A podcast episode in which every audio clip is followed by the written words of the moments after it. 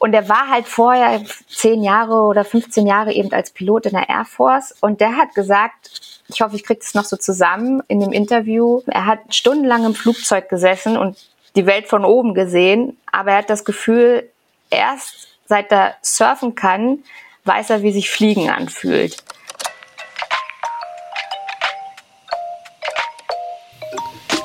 Hallo und willkommen bei A-Frame mein Name ist Michael Zillewagen. Zusammen mit Alexandra Schalaudek und Peter Roche spreche ich hier für dich mit vielen interessanten Menschen, die sich rund um den Surfsport tummeln. Herzlich willkommen, Juliane Stadelmann heute bei mir, Autorin, Schauspielerin, Schriftstellerin, Podcasterin.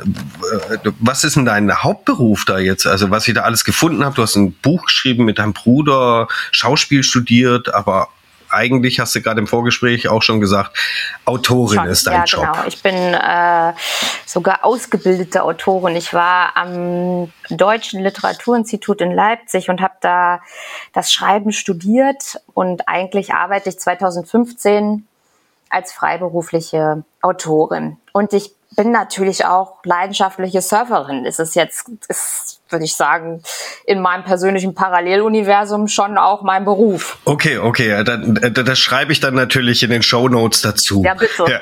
ja, vielen Dank, dass du da bist. Ähm, wir haben uns kennengelernt jetzt bei der Pressekonferenz am 11.06., weil Leon Glatzer sich ja zur Olympia qualifiziert hat, was für uns alle natürlich der Wahnsinn ist, für den Leon natürlich am meisten.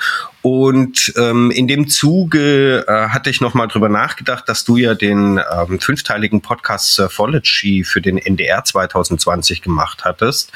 Und als allererstes würde ich den natürlich unseren Hörerinnen und Hörern sehr empfehlen, den mal anzuhören, weil der ist super spannend und darüber würde ich gerne natürlich heute auch mit dir sprechen. Ähm, als allererstes, äh, du hast gesagt, du bist leidenschaftliche Surferin. Wo, wo hast du denn surfen gelernt? Wo, wie kamst du zum Surfen? Ich habe surfen gelernt in Südfrankreich, genauer gesagt in Saint-Giron. Da war ich 17 Jahre alt und bin, bin da so ein bisschen aus Versehen alleine gestrandet. Ich wollte eigentlich mit Freunden lernen, die sind dann aber alle abgesprungen in den Sommerferien und dann bin ich da alleine runtergefahren und genau, habe da surfen gelernt und habe glaube ich aber auch, weil ich da alleine war, super schnell irgendwie Anschluss gefunden zu den Leuten, die da waren und auch den Leuten aus dem Team und Damals war das noch so, dass es äh, sehr wenige Frauen gab, auch im, also im Teamerbereich äh, so. Und ich wurde dann damals von den äh, Besitzern sozusagen der Surfschule gefragt, ob ich nicht nächsten Sommer wiederkommen will, um dann Praktikum zu machen. Und da dachte ich, ein Praktikum im Surfcamp, das klingt für mich nach dem Start einer soliden Ausbildung.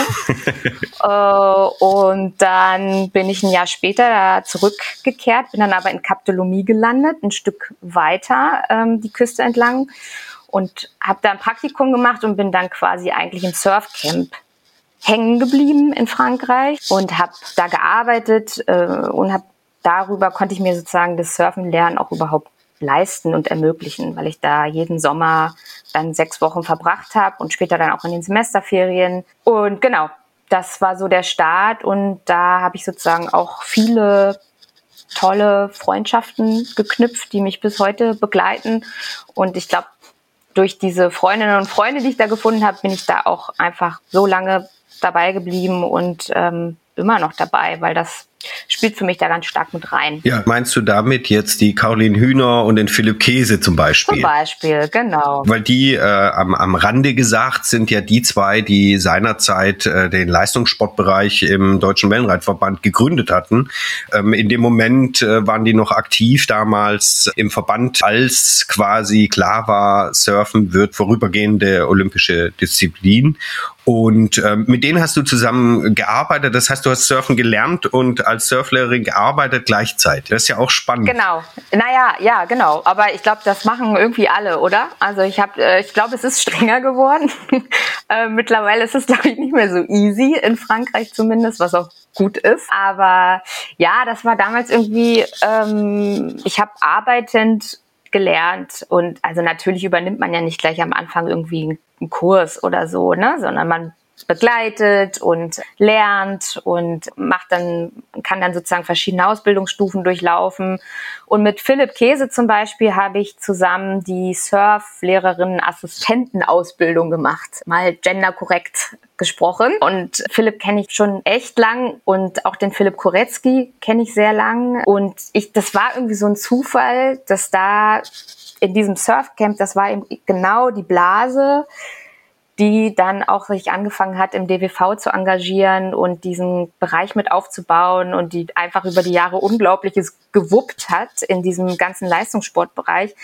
Und das war totaler Zufall, dass, dass, dass ich da sozusagen auch gelandet bin und die Leute eben alle auch begleitet habe auf die eine Art und also erstmal sozusagen als als Freundin oder als Teamkollegin ne, habe ich jeden Sommer irgendwie mitbekommen, was da so geht. Und dann habe ich mich ja auch irgendwann angefangen, äh, dafür schreibtechnisch zu interessieren oder arbeitstechnisch. Und dann kam ja irgendwann die Idee mit dem Podcast und so. Und dann habe ich mich sozusagen der ganzen Entwicklung auch nochmal auf andere Art und Weise angenähert. Daraus ist ja dann Surfology entstanden. Genau, da nimmst du mir meine Frage vorweg, wie nämlich die Idee zu dem Podcast kam. Aber damals hattest du halt, äh, du, dadurch, dass du die Leute um dich rum hattest, ähm, das erklärt das ja dann ganz gut, dass das dann natürlich total spannend ist, die auch nicht nur in Anführungsstrichen im privaten Umfeld zu befragen und mal da ähm, äh, das, das rauszukitzeln, was da alles passiert eigentlich, weil es ja eigentlich Wahnsinn von so einem kleinen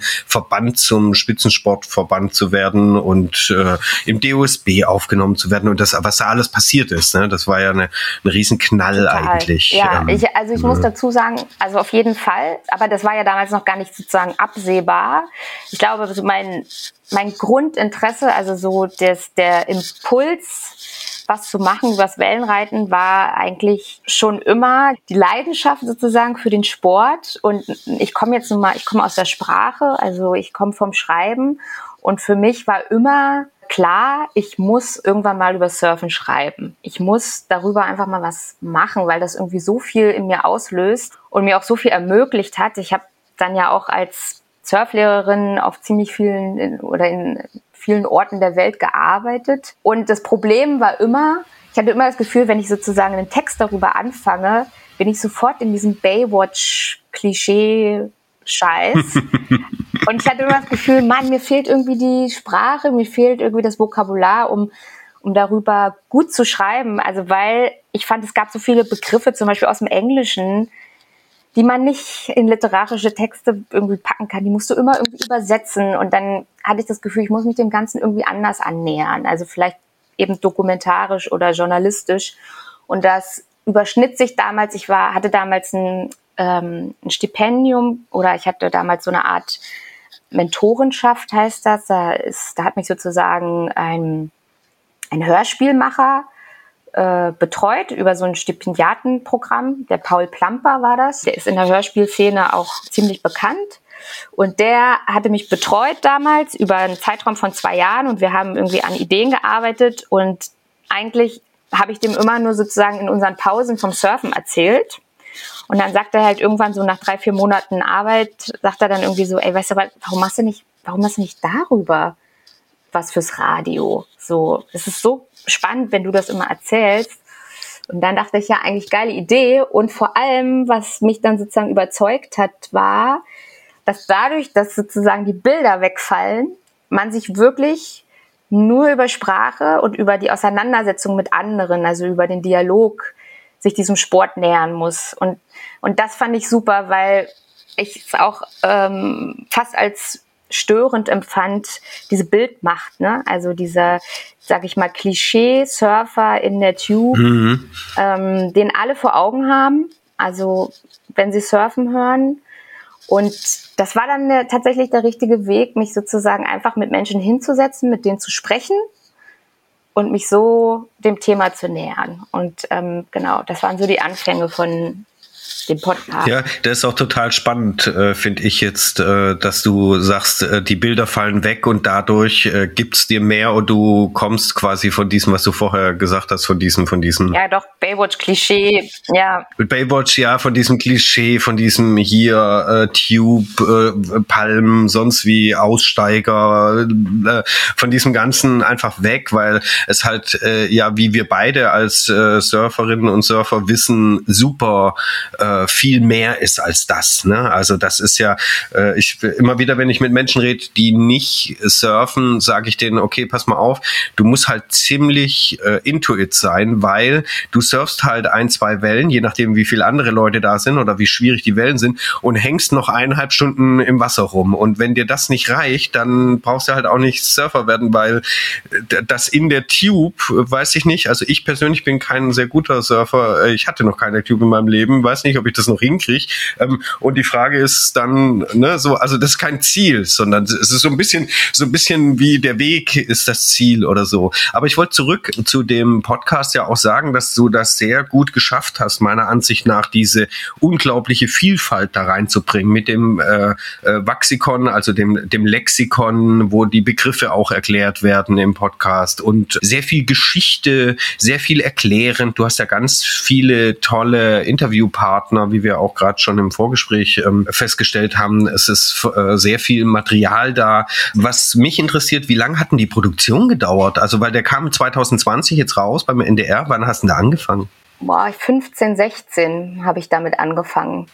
Boah. Ja, also es war ein langer Weg. Mehrere Gründe spielen damit rein. Also zuerst mal war es irgendwie meine erste eigene Produktion fürs Radio. Also es war meine erste Radioproduktion und dann gleich eine, wo ich alles alleine gemacht habe. Dann war einfach von vornherein klar, es wird mehrere Folgen geben, also es wird eine Serie, was an sich einfach auch nochmal ein ganz anderer Arbeitsaufwand oder Umfang ist.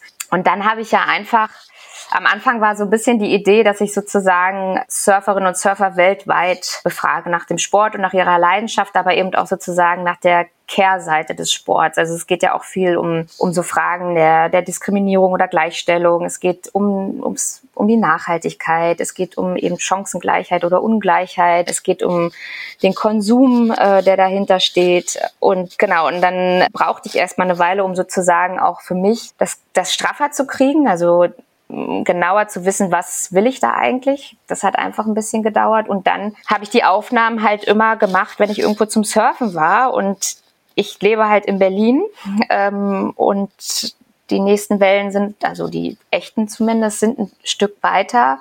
Und genau, ich bin dann einfach alle paar Monate surfen gefahren und konnte dann alle paar Monate Aufnahmen machen. Ich habe dann auch viel über Skype und Zoom und sowas gemacht, aber äh, das hat dann einfach gedauert, die Reisen. Und was auch dazu kam, es war ein unglaublich langer und auch zermürbender Prozess, einen Sender zu finden. Genau, ich kann es nur vermuten, aufgrund der Feedbacks, die ich bekommen habe, dass es ähm, einerseits daran lag, dass ich irgendwie eine Debütantin bin, so wurde ich auch äh, genannt, dass ich ja, ich bin ja eine Debütantin und mir sozusagen so einen Auftrag zu geben, das wäre ein hohes Risiko. Genau, dann war halt das Thema Surfen. Ich bin eben an öffentlich-rechtliche Sender herangetreten und das war sozusagen auch für diese Sender eine Nische. Ein, es ist halt ein Freizeitsport. Das ist, warum sollte ein Kultursender sozusagen was über Surfen machen?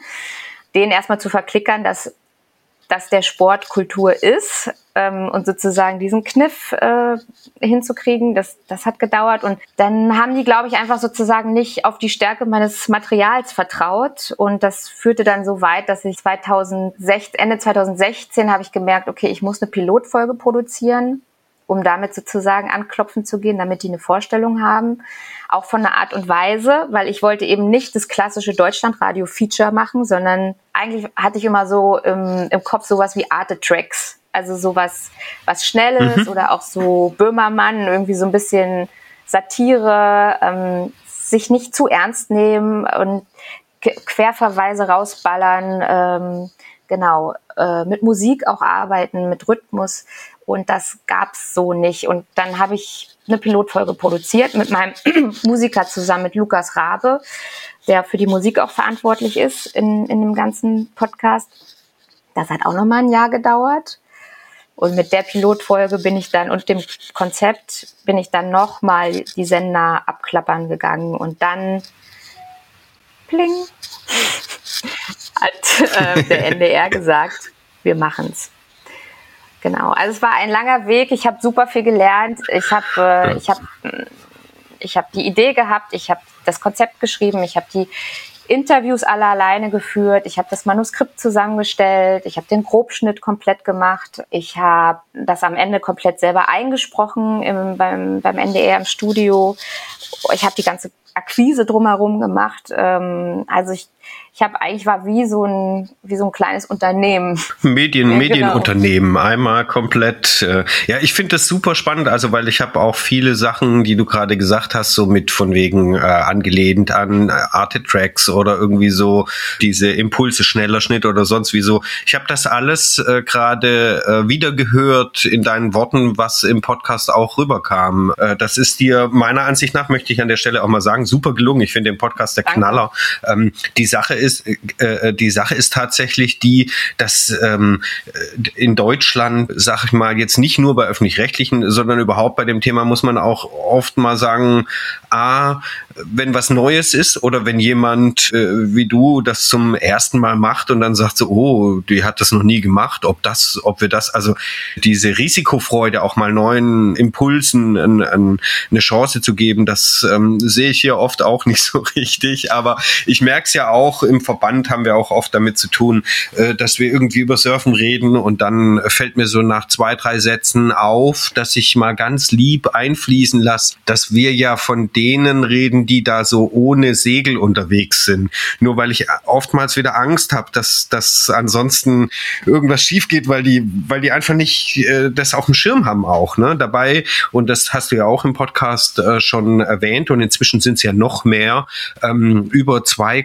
noch was Millionen Leute in Deutschland äh, diesen Sport immer wieder betreiben. Und das in einem Land, wo man bis vor kurzem jetzt mit Rapid Surfen und äh, so und in Zukunft auch mit Wellen, die laufen, die ja viel viele geplant sind in irgendwelchen Zentren in Deutschland, wo, wo man ein Land hat, wo man außer auf Sylt oder sonst wo gar nicht richtig surfen kann oder konnte oder das ist ja schon eine recht große Menge von ähm, Menschen. Es ist auch viel Geschichte bei dir äh, mit in dem äh, Podcast, was ich sehr spannend fand. Also wo kommt's her? Ne, so also das die ganze Hawaii-Geschichte, was ich auch unglaublich spannend finde für Menschen außerhalb mal zu erfahren. Das ist ein Schnipsel, den ich gerne hier äh, übernehmen würde aus deinem Podcast quasi zu erfahren, dass die Menschen damals, die surfende Hawaiianerinnen, Hawaiianer gesehen haben, es nicht fassen konnten, dass man etwas im Meer aus Spaß macht, wo das Meer doch eigentlich das Synonym für Gefahr ist und so. Das, das finde ich, das fand ich unglaublich spannend. Die Stelle habe ich ein paar Mal gehört, weil ich einfach dachte, so ist ja, das ist ja verrückt. Ja, so, also in der heutigen Konsumgesellschaft äh, muss man sich das mal vor Augen führen. Ne? So, also ganz, ganz ähm, Spannend. So, du hast dann auch in äh, den weiteren Folgen über Rapid Surfen, über lokale ähm, Szenen ähm, in Deutschland berichtet. Eins äh, würde ich aber gerne noch rausnehmen, weil wir da ja auch so nah dran sind durch die Pressekonferenz, ist, äh, dass du damals schon Rachel Bressy und Leon Glatzer interviewt hast. Der war da 22, jetzt ist er 24, also zwei Jahre her. Und du hast damals schon unglaublich on the point die Frage gestellt, ähm, ob das olympisch werden des Sport der Sportart diesen, diese, das Surfen verändert. Da wäre jetzt meine Frage, war dir das klar, dass das jetzt so einen Impact hat? Ähm, weil bei mir, ich meine, theoretisch, wenn man das jetzt so sagt, eine Sportart wird olympisch, dass das den Sport verändert, äh, Surprise, wer hätte es gedacht, ne? So, aber bei mir hat das echt lange gedauert, um das zu kapieren. So, ähm, warum, wie kam das bei dir so, dass das so schnell ging oder dass du da schon so den, den Dreh hattest? Da eine Klarheit zu haben, weil das war, für mich war die Frage, bei dir schon quasi mit einem Ja beantwortet. Du hast aber den Leon natürlich dann reden lassen und der beantwortet dir auch mit Ja, logischerweise. Aber so wie, wie, wie hat sich das entwickelt? Durch die ganzen Interviews oder, oder wie, wie kamst du da so direkt äh, on the point drauf? Für mich war das eine, also es ist spannend, dass du das fragst. Ich, für mich war das eine total naheliegende Frage, weil ich Also ich habe ja diese Anekdote erzählt auf der Pressekonferenz, wie ich mit Philipp Koretzky damals ähm, hinter der Düne saß im Campingstuhl. Und es war sozusagen 2000 16, wenn ich mich jetzt nicht irre, im, im Sommer, im August. Und das Surfen ist sozusagen gerade olympisch geworden. Der IOC hat es bestätigt, dass das dabei sein wird, neben Skateboarding und Klettern und so weiter. Und das war eine der, eine der ersten Dinge, die, mit der, mit denen ich mich, also über die ich mich auch mit Philipp unterhalten habe. Also weil gerade sozusagen bei der Auswahl dieser Sportarten, die plötzlich olympisch wurden, war irgendwie sehr klar, das zielt auf eine bestimmte Gruppe ab von Menschen und es gab allerhand Skandale in der jüngeren Vergangenheit damals rund um Olympia ähm, und es war sozusagen, es lag auf der Hand, ne? Also das, was die sozusagen wollen, also junges Publikum ziehen und so weiter, Image aufpolieren sozusagen mit frischen Jungsportarten, attrakt wieder attraktiver werden und moderner und so. Und da sind wir sozusagen schon im Campingstuhl äh, auf die Frage gekommen, was macht das dann eigentlich mit der Szene? Weil ich meine, das muss ich eigentlich muss ich keinem erzählen. Das ist Surfen ist sozusagen eigentlich nicht ein traditionell verbandsorganisierter Sport. Ne? So Philipp Käse sagt das auch so schön im Podcast. Surfen ist ein Sport. Du setzt dich in dein Auto, schnallst dein Surfbrett oben drauf und fährst halt los. So, ne, je nach ja. Wellenlage ja. und so weiter. Und allein schon die Natur macht es schwierig, diesen Sport straff zu organisieren in dem Sinne. Also das widerspricht sich eigentlich. Und ja. die Olympischen Spiele sind ungefähr der, also der sportliche, leistungstechnische Gipfel, aber auch der Gipfel, glaube ich, der Sportbürokratie und der Organisation. Und es war sozusagen klar, dass ich das irgendwie beißen muss, ja, diese, diese Szene, die an sich eigentlich nicht organisiert oder in kleinen Gruppen organisiert ist, ja auf jeden Fall, die plötzlich sozusagen diesem Apparat ausgesetzt ist. Und ich, schon damals, auch online konnte man Artikel lesen äh, auf Blogs, wo kontrovers diskutiert wurde, der Sport authentisch bleibt, was jetzt sozusagen passiert und so, ähm, wo die Reise hingeht und wo sozusagen in den Communities diskutiert wurde, finden wir das gut, finden wir das schlecht und so weiter. Genau, deshalb die Frage schwang immer mit und ich habe sie dann sozusagen den entscheidenden Leuten oder den Leuten, von denen mich die Perspektive interessiert hat, halt auch einfach immer gestellt. Also Yannick ja zum Beispiel auch, Yannick Dörr, mit dem habe ich da auch drüber gesprochen. Ähm, da ist, glaube ich, nicht so viel von übergeblieben jetzt in dem NDR-Podcast, aber das haben wir immer besprochen und finde, das liegt total auf der Hand, darüber zu reden. Hm, ja, der, genau. Also ich, ich, ich sehe das schon auch. Ähm, vielleicht habe ich mich da auch ein bisschen undeutlich ausgedrückt. Ich meine, so prinzipiell ist das klar, dass so äh, eine olympische Nominierung den Sport verändert. Mir ging es jetzt eher darum, dass das für so ein kleines Sportsurfland wie Deutschland, was es da macht, ne? so, dass es jetzt für Australien, Amerika, was weiß ich, äh, große Surfnationen, äh, ich nenne jetzt nicht alle, irgendwie einen riesen Unterschied macht und dass die Industrie und, und Wirtschaft darauf anspringt und dass da ganz andere Komponenten reinkommen, das alles klar. Ich fand das eher so spannend für so ein, ja, jetzt kann man ja sagen, Underdog äh, wie Deutschland. Ne? So, das fand ich einfach spannend. Und ich fand auch damals schon äh, Leon Glatzers Antwort spannend und ich bin gespannt, was er auch jetzt wieder äh, antworten wird. Ich äh, habe natürlich direkt auch die Frage, gibt es eigentlich eine Fortsetzung deines Podcasts? Ich bin dran, ja. Also Top. prinzipiell ja, auf jeden Fall. Aber auch da gilt es wieder, einen, Weg zu beschreiten. Und ich bin jetzt bei den Anfängen einer zweiten Staffel. Cool. Ja, das freut mich. Äh, sag mal noch eine andere äh, Frage. Wie ist denn eigentlich deine persönliche Sicht als äh, olympische Disziplin, äh, Disziplin, also dass Surfen olympisch geworden ist? Was, was denkst du denn als Surferin darüber? Jetzt mit dem ganzen Hintergrund auch, dass du so viele Leute da interviewt hast und wir kommen da gleich noch zu anderen Menschen, was ich auch spannend fand. Ich bin immer noch zwiegespalten, muss ich sagen. Also ich boah, ich finde es total schwierig und ich kann mich auch irgendwie nicht festlegen. Das ist vielleicht auch gut so für die weitere Arbeit. Ich habe auch immer, ich habe das Gefühl jetzt auch, als ich wieder in Köln war bei der Pressekonferenz, dass sozusagen das ganze Surfraumschiff immer noch auf der Reise ist zum fernen Planeten sozusagen. Also mm, und noch nicht gelandet ist in dem Sinne. Also ich habe schon das Gefühl, dass sich, also dass das Ganze sich kommerzialisiert hat weiter äh, mit den ganzen künstlichen Wellen, dass die Struktur stärker geworden ist. Äh, es ist viel mehr Geld da, es ist viel mehr möglich. Man kann irgendwie junge Leute, junge Sportlerinnen und Sportler fördern, was total cool ist. Jetzt auch ähm, Leon da zu erleben auf der Pressekonferenz und das Team da zu erleben oder den Teil des Teams, der da war. Das fand ich total toll, weil man gemerkt hat, da haben einfach eine Handvoll Menschen, die haben einfach richtig was geleistet in den letzten Jahren und, und zwar von 0 auf 100, muss man sagen, ne, irgendwie. Also als ich mit Philipp im Campingstuhl saß damals, äh, ich komme immer wieder darauf zurück, da hatte, glaube ich, der DWV seine Meldeadresse noch in der WG von, äh, von Philipp. Ja. So, ja. und plötzlich wird eben, wird dieser Verband, der seinen Sitz in der WG hat, olympisch und kriegt halt einen Batzen Kohle und dann organisier mal neben deinem eigentlichen Beruf. Also die Leute haben ja alle noch normalsterbliche Berufe, organisier mal plötzlich Talentförderung, Trainingscamps, Trainer, Kommunikation nach außen äh, und setz dich diesen Strukturen aus, ja, äh, hobbymäßig. So.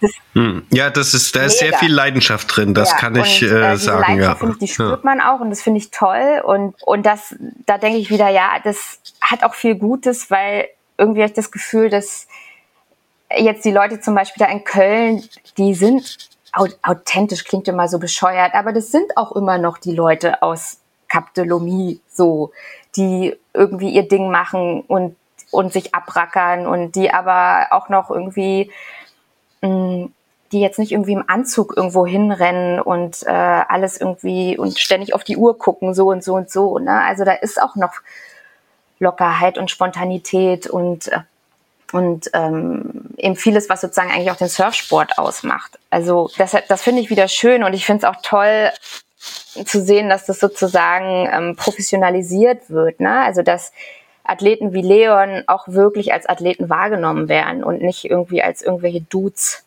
die ähm, sich auf ihr Brett schwingen und ein paar Wellen abreiten, sondern dass es einfach ein Sport ist so, ähm, wo eine Menge Arbeit hintersteht. Und genau, das finde ich einfach spannend und ich, äh, ich finde sozusagen die Reise des Raumschiffes auch weiterhin super spannend, weil sowas wie so riesige Wellenparks, äh, die jetzt überall entstehen, auch in, überall nicht, aber an vielen Orten entstehen und die ganzen künstlichen Wellen, die auch schon an vielen Orten entstanden sind, das das sind für mich so lauter fremde Planeten sozusagen, wenn wir bei dem Bild bleiben. Und die Frage ist so ein bisschen, wo landet das ganze Schiff? Also jetzt künstliche Wellen, das ist schon eine andere Disziplin auch, ja, als das Surfen im Meer, das ist klar, aber es tut sich so viel, es bewegt sich so viel. Der Sport, ich glaube, verändert sich im Moment gerade. Wir sind, glaube ich, dabei, wie, wie sozusagen vielleicht damals mit der Einführung des Shortboardes vergleiche ich das jetzt mal, ja, wo sich sozusagen, oder es wurde ja nicht eingeführt, hallo, hier ist das Shortboard, äh, jetzt geht's los, sondern das hat sich ja auch entwickelt, ja, das, ähm, ja, ja. und vorher gab es sozusagen lange dicke Bretter und diese technische Innovation, die hat sozusagen eigentlich den kompletten Sport verändert und revolutioniert auf eine Art und Sachen möglich gemacht, die vorher nicht denkbar waren. Und so ein bisschen habe ich das Gefühl, passiert das gerade mit diesem, mit dieser Professionalisierung oder vielleicht auch Bürokratisierung oder Strukturierung des Sportes und vielleicht auch mit den künstlichen Wellen, ähm, dass da eben jetzt auch mehr Geld hinfließt, weil das Surfen olympisch ist. Da entwickelt sich gerade einfach was Neues in dem Sport. Und ich glaube, in 20 Jahren kann man rückblickend sagen, ah ja, als das Surfen olympisch wurde, das war so ein Knackpunkt. Äh, da, ab da an kann man sagen, ist das und das passiert im Sport. So, und das finde ich eigentlich super spannend. Deshalb lange Rede, ich kann mich gar nicht so festlegen. Also ich sehe die, die mhm. äh, Sonnen- und die Schattenseiten sozusagen dieses ganzen Prozesses. Ja, ja da, da, da, da ich äh, äh, spreche für einen Freund, äh, bist du wahrscheinlich nicht alleine. Ja, genau, das äh, ist, ist wohl wahr. Was ich persönlich sehr spannend finde und gut finde in dem ganzen Zusammenhang ist, dass dieser ganze mh, ähm, kommerzielle und personalisierte Medienwerbe- und Sponsoring-Hype der 2000-Xer Jahre irgendwie schon so ein bisschen vorbei ist und dadurch das Ganze nicht so plötzlich so, so wahnsinnig äh, aufploppt, rein wirtschaftlich gesehen, sondern dass es immer noch äh, ziemlich viel Sport bleibt. Ne? So, also weil äh, äh, auch hier spreche ich für einen Freund, äh, der ähm, äh, quasi zu sagen, der ganze Leistungssportbereich und die ganze Kohle, die es da gibt, ähm, die ist ja es ist ja alles zweckgebunden. Ne? Es sind ja nach wie vor, wie du im Podcast bei dir ja auch schon äh, gesagt hast, sind nach wie vor genau äh, zwei Menschen, momentan zweieinhalb quasi jetzt inzwischen im Wellenreitverband, die Geld verdienen und alle anderen drumherum machen das immer noch ehrenamtlich und das macht das Ganze charmant, ähm, wenn ich das mal so aus meiner Perspektive ähm, auch sagen kann. So, ich bin ja auch 20 Jahre Skateboard gefahren und ich sagte, äh, ich sagte das damals schon beim Skaten und bei denen gab es ja wesentlich größere Diskussionen und mehr äh, Stress, sage ich jetzt mal, in der Community als bei den Surferinnen und Surfern, ähm, als es olympisch wurde. Skaten und Surfen sind, ist halt kein Gruppensport. Ne? Also so, du brauchst halt nicht irgendwie äh, äh, Leute, um den Sport auszuüben, theoretisch. Ne? Ist natürlich schöner mit Freundinnen und Freunden, aber du brauchst halt niemanden. So. Sag mal eine Frage noch. Du hast ja saumäßig viele Leute interviewt für den Podcast. Was war dann die größte Überraschung oder deine größte Freude oder das, was dich am meisten bewegt hat in dem ganzen, in der ganzen, in dem Prozess? Weil der hat ja, wie du selber gesagt hast, durchaus ein, ein Weilchen gedauert und du hast ganz viel Material gesammelt. So, was war da am spannendsten? Also es gab so viele tolle Gespräche. Ich glaube, ich versuche mal einen Rahmen zu setzen, weil also ich habe so viele tolle, spannende Menschen getroffen, ähm, die jetzt auch teilweise gar nicht drin sind in dem Podcast. Ich glaube, ich habe an die 70 Interviews geführt Boah. und die waren jeweils irgendwie alle eine Stunde so.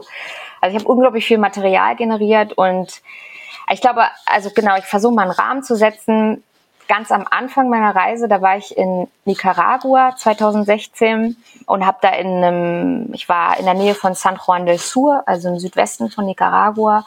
Und wir haben da in einem Hostel gewohnt von einem Amerikaner, der war früher bei der, der war Air Force Pilot und der ist quasi irgendwann ausgestiegen aufgrund persönlicher Erfahrungen äh, oder Schicksalsschläge hat er sich sozusagen verzogen aus den USA und ist irgendwie nach Nicaragua gegangen und hat da auch erst surfen gelernt.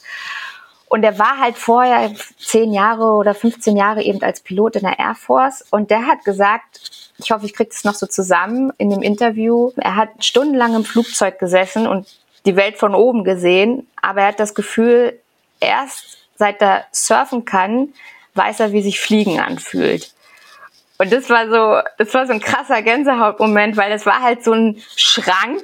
Also es war halt so ein, wirklich, wie man sich so einen amerikanischen Soldaten vorstellt. Und er wurde dann auch irgendwie total emotional, als er das gesagt hat. Und ähm, das war irgendwie total schön und hat mich damals total bestärkt, weiterzumachen. Weil vorher war das Gespräch sehr, sag ich mal, also es war sehr formal und äh, es ging viel, es ging um den Sport und so.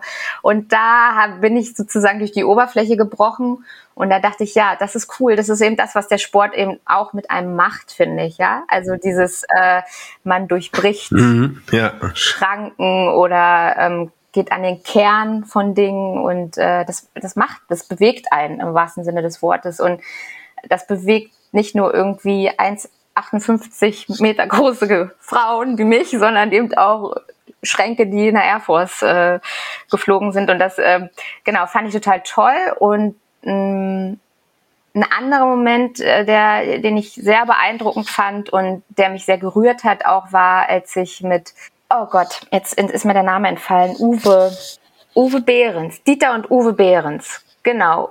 Dieter und Uwe Behrens, die Surf-Pioniere ein, das sind zwei der Surfpioniere von, auf, von, auf, von Sylt.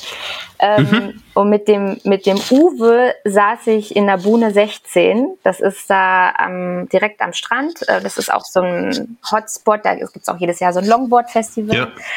Und die haben da hinten, hinter der Bune, äh, also quasi hinter dem öffentlichen Bereich, haben die wie so ein, wie so, ein, so einen kleinen Raum, so ein Zimmer ähm, wo sie Karten spielen. Die sind eben schon ein bisschen betagter. Ich glaube, die sind um die 80 mittlerweile.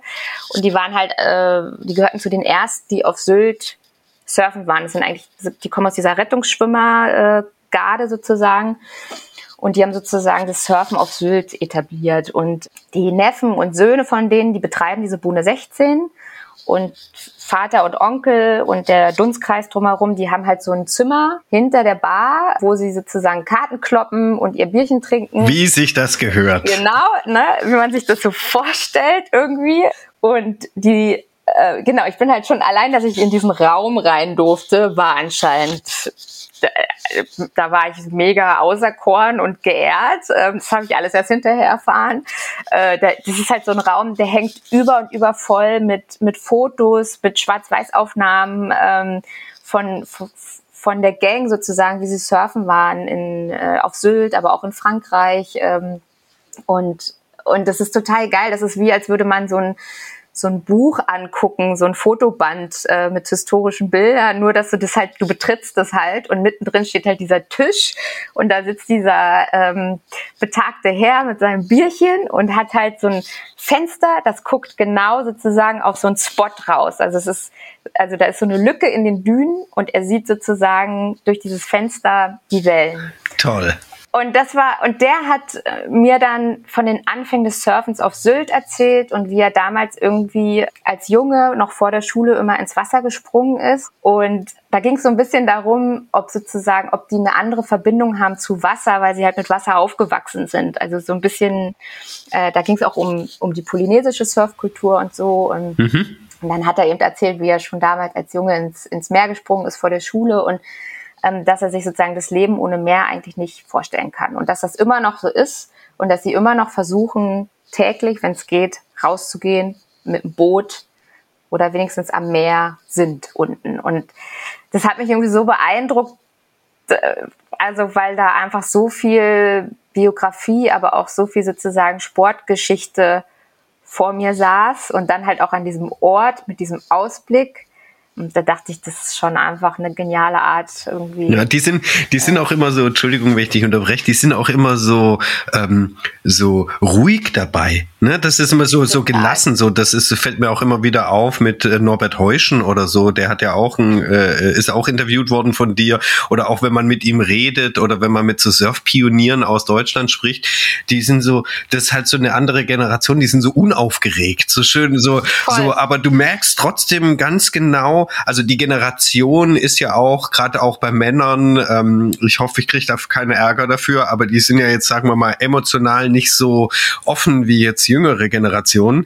Und äh, das merkt man da, aber trotzdem merkt man dieses Spitzbübische und diese, diese Freude kommt da durch irgendwie. Und wenn es nur durch die Augen ist oder durch, ja. durch die Wortwahl oder so, aber nicht so, eigentlich sind die total unaufgeregt, immer so, ja, und dann haben wir ja. da. Ne? Genau, und was ich halt auch nochmal toll fand, also was damals auch so eine Bedeutung für mich hatte, war, ich fragte ihn dann auch so nach Olympia und ob er glaubt, dass das sozusagen die Insel verändern wird und die Surfkultur auf der Insel. Und dann sagte er irgendwie nur so, ja, mit Olympia haben wir ja nichts am Hut. Wir gehen halt einfach ins Wasser, wenn wir wollen. So, ja. Punkt. Und dann dachte ich, ja, und das, genau, das ist es auch eigentlich, weil Olympia hin oder her, Surfen bleibt einfach ein Sport. Also ist, noch ist es ja nicht, nicht so, ich hoffe, es bleibt auch so, wenn du einfach ins Wasser gehen willst, dann gehst du halt ins Wasser. So, ne? Und musst halt nicht irgendwie eine Halle bezahlen oder in einen Verein eintreten oder was weiß ich, sondern du kannst es ja weiter einfach machen, ja. ohne an, an einem Verband oder an einer olympischen Struktur oder so teilzuhaben oder sich überhaupt damit zu beschäftigen, sondern das bleibt ja. Und das fand ich damals nochmal auch einen schönen Abschluss. Das ist ja auch die letzte Folge des Podcasts. Und ähm, genau, fand ich irgendwie nochmal so einen sehr schönen, nüchternen äh, Kommentar. Ja, das ist, äh, Achtung, jetzt wird's Meta. Das ist natürlich auch ein grandioser Abschluss äh, für diesen Podcast. Und ich danke dir sehr, äh, dass du zu Besuch warst. Das ist super, super interessant gewesen und ich freue mich. Dankeschön. Danke dir auch. Und ähm, genau, ich bin gespannt auf weitere Folgen von euch. Es hört sich sehr spannend an, was ihr macht. Wenn dir diese Folge gefallen hat, dann hinterlass uns gerne eine 7-Sterne-Bewertung. Alle Infos und Links zu dieser Episode findest du in den Show Notes auf unserer Webseite. Übrigens, wenn du Fragen oder Anmerkungen hast, wir freuen uns auf dein Feedback.